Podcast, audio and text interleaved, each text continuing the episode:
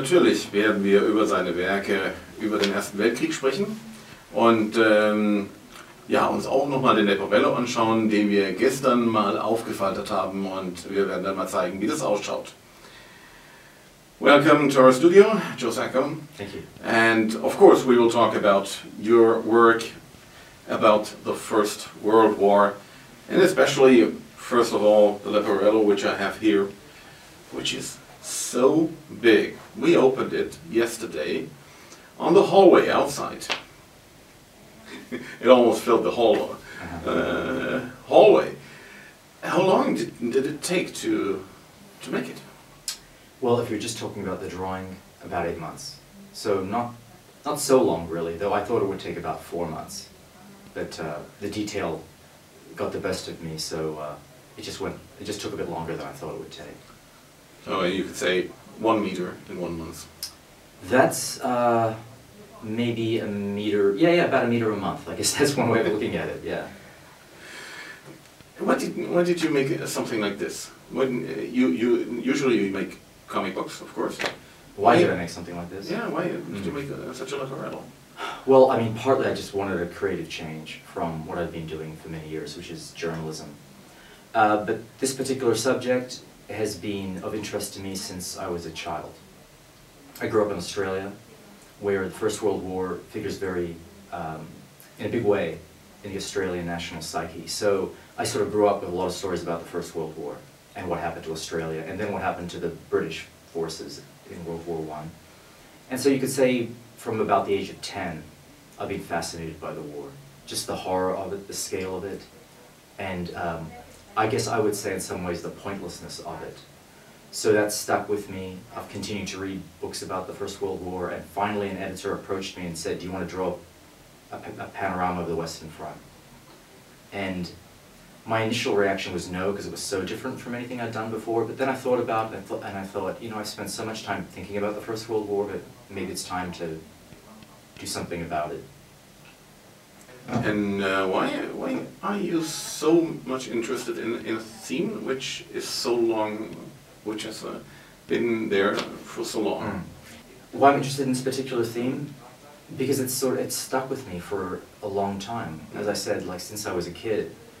Um, this this book helped me think of what I'm interested in, which is why people fight.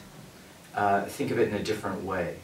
Um, with my journalism, I sort of try to explain it uh, from an individual point of view. I talk about the individual as he or she is affected by war. In this case, uh, I was interested in, in sort of people behaving as a group, as a mass, and that's what I wanted to examine. And drawing something like this with many people gives you a chance to sort of reflect on that. Why do we do what we do? Why did, why were these people enthusiastic about this war? Which obviously that enthusiasm meant, uh, met reality at some point on, on the battlefield. Mm. It's, it's so strange because we, we talk a lot, a lot about uh, the Second World War. There was a um, festivity uh, right now, uh, some, some days ago, in, in France for uh, uh, the D-Day, but we don't talk that much about the First World War. Why, why is that? So what, what do you think? Well, it depends where you are. Um, in the United States, they don't talk about the First World War, they talk about the Second. In the UK, they talk about the First World War. They lost more troops in the First World War, as, they, as the French did. The French lost a lot more troops in World War One than World War Two. And it was fought on their soil. So if you talk to someone from Britain, in some ways, the World War One has a greater resonance. Most of the memorials are World War One memorials in Britain. And when, uh, after World War II, they never really built World War II memorials, they just added names on World War I monuments so that you, World War I just figures uh, in, a, in a bigger way. In certain cultures, not in all. Mm. Especially in Germany, it doesn't figure that much. It was uh, the reason for for uh, continuing wars. To uh, it was a reason to uh, build World World War II. But Right.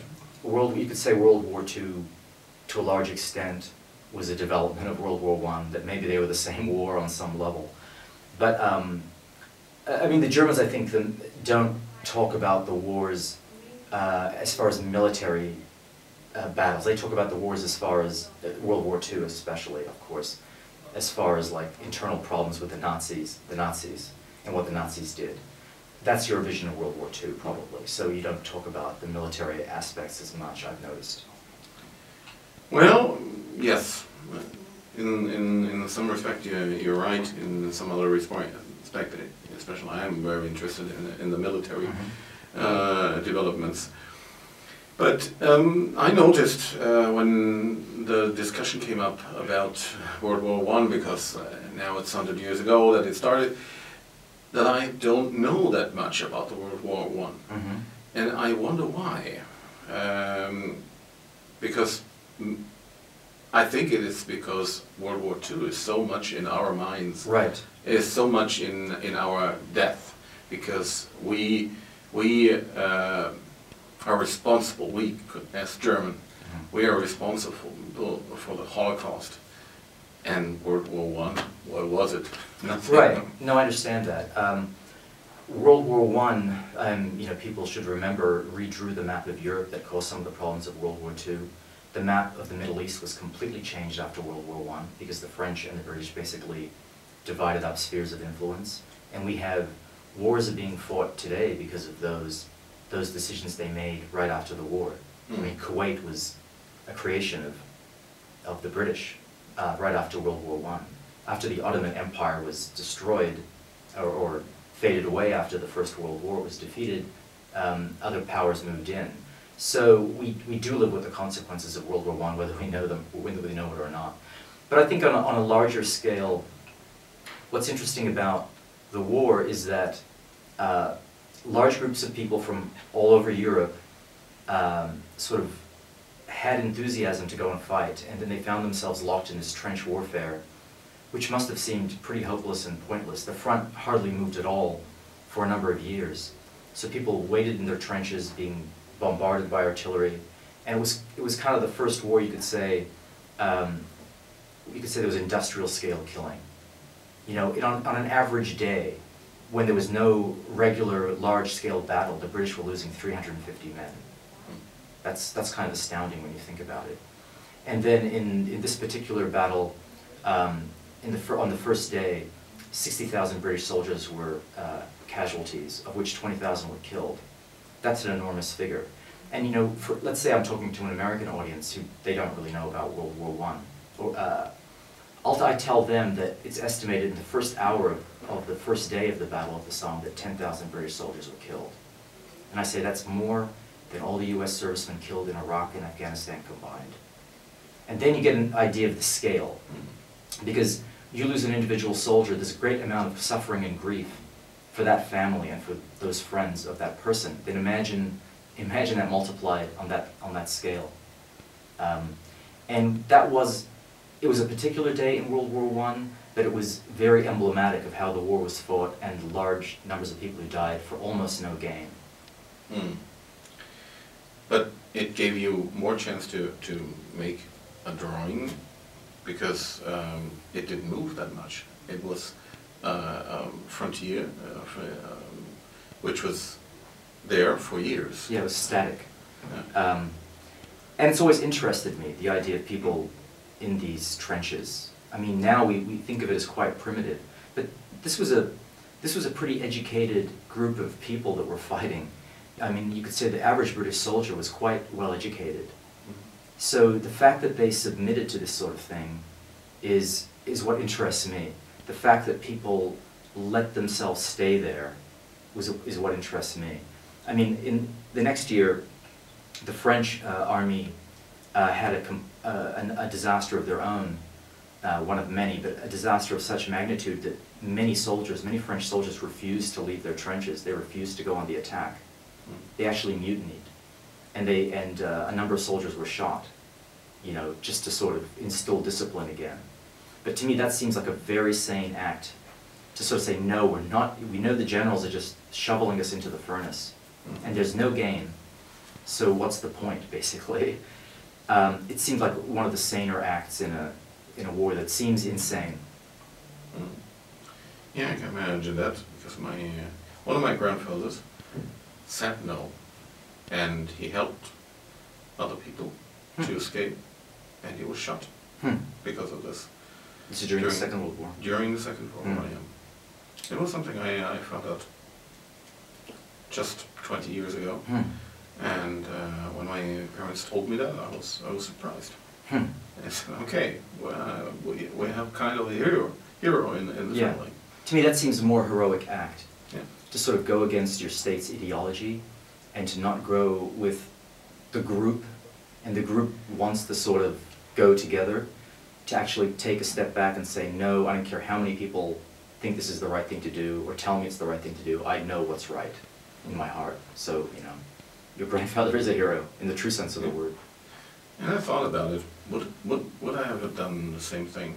And I I came to the uh, conclusion. Yes, I would have done it because I can't stand um, things that I that are wrong.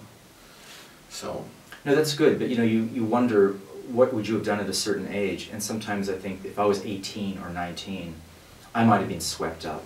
Not necessarily in the politics of it, but of the sense of the great adventure. You don't want to miss out on your generation's great adventure, which of course, that adventure gets extremely brutal, and I'm sure at some point you say, uh, I didn't realize it was going to be anything like this.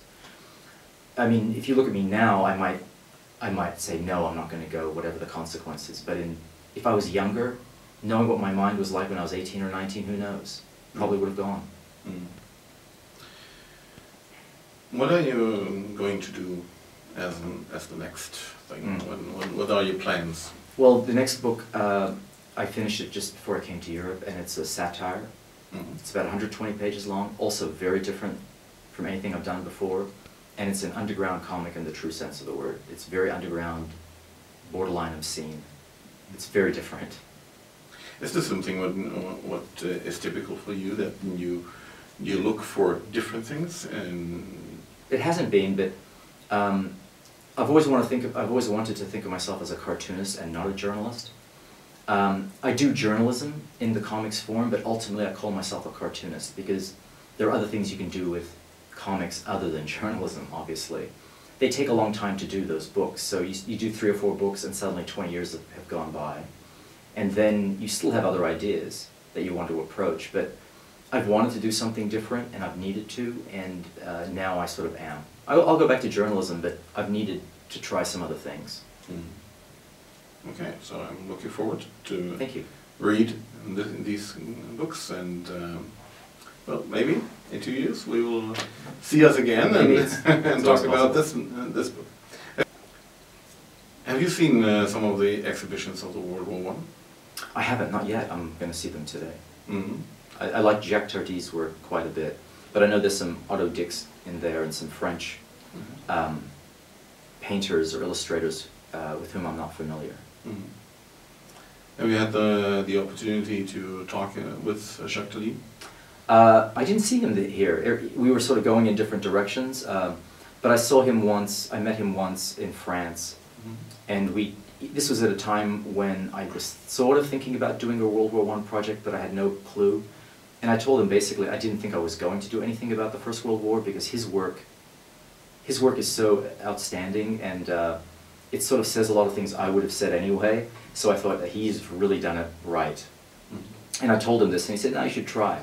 So when an editor suggested this format, and when I began to think, oh, I don't need to have any words in this, um, it suddenly became appealing to me uh, because I felt like I could maybe approach it in a different way. Mm. Okay, so thank you very much for your time and uh, thank you very much for this great Leporello. I can only suggest to everyone to look at it and to buy it because it's really very interesting, a different way to look at the war. And uh, thanks very much for your time. Thank you.